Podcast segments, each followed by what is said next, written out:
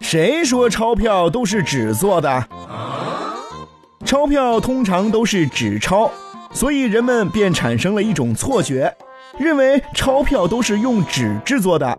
其实这种认识是错误的。纸张是钞票的重要物质基础，但是却不是唯一的钞票介质。在很多热带地区的国家，钞票往往不是用纸制作的，因为那里潮湿的气候很容易使纸钞损坏。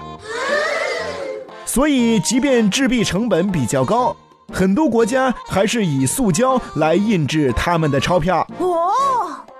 此外，一些国家或地区因为习惯或特殊原因。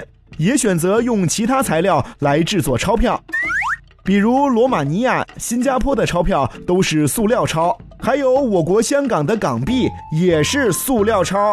哦，朋友们，这会儿可以把你们手中国外的钞票拿出来看一看，它是用什么做的？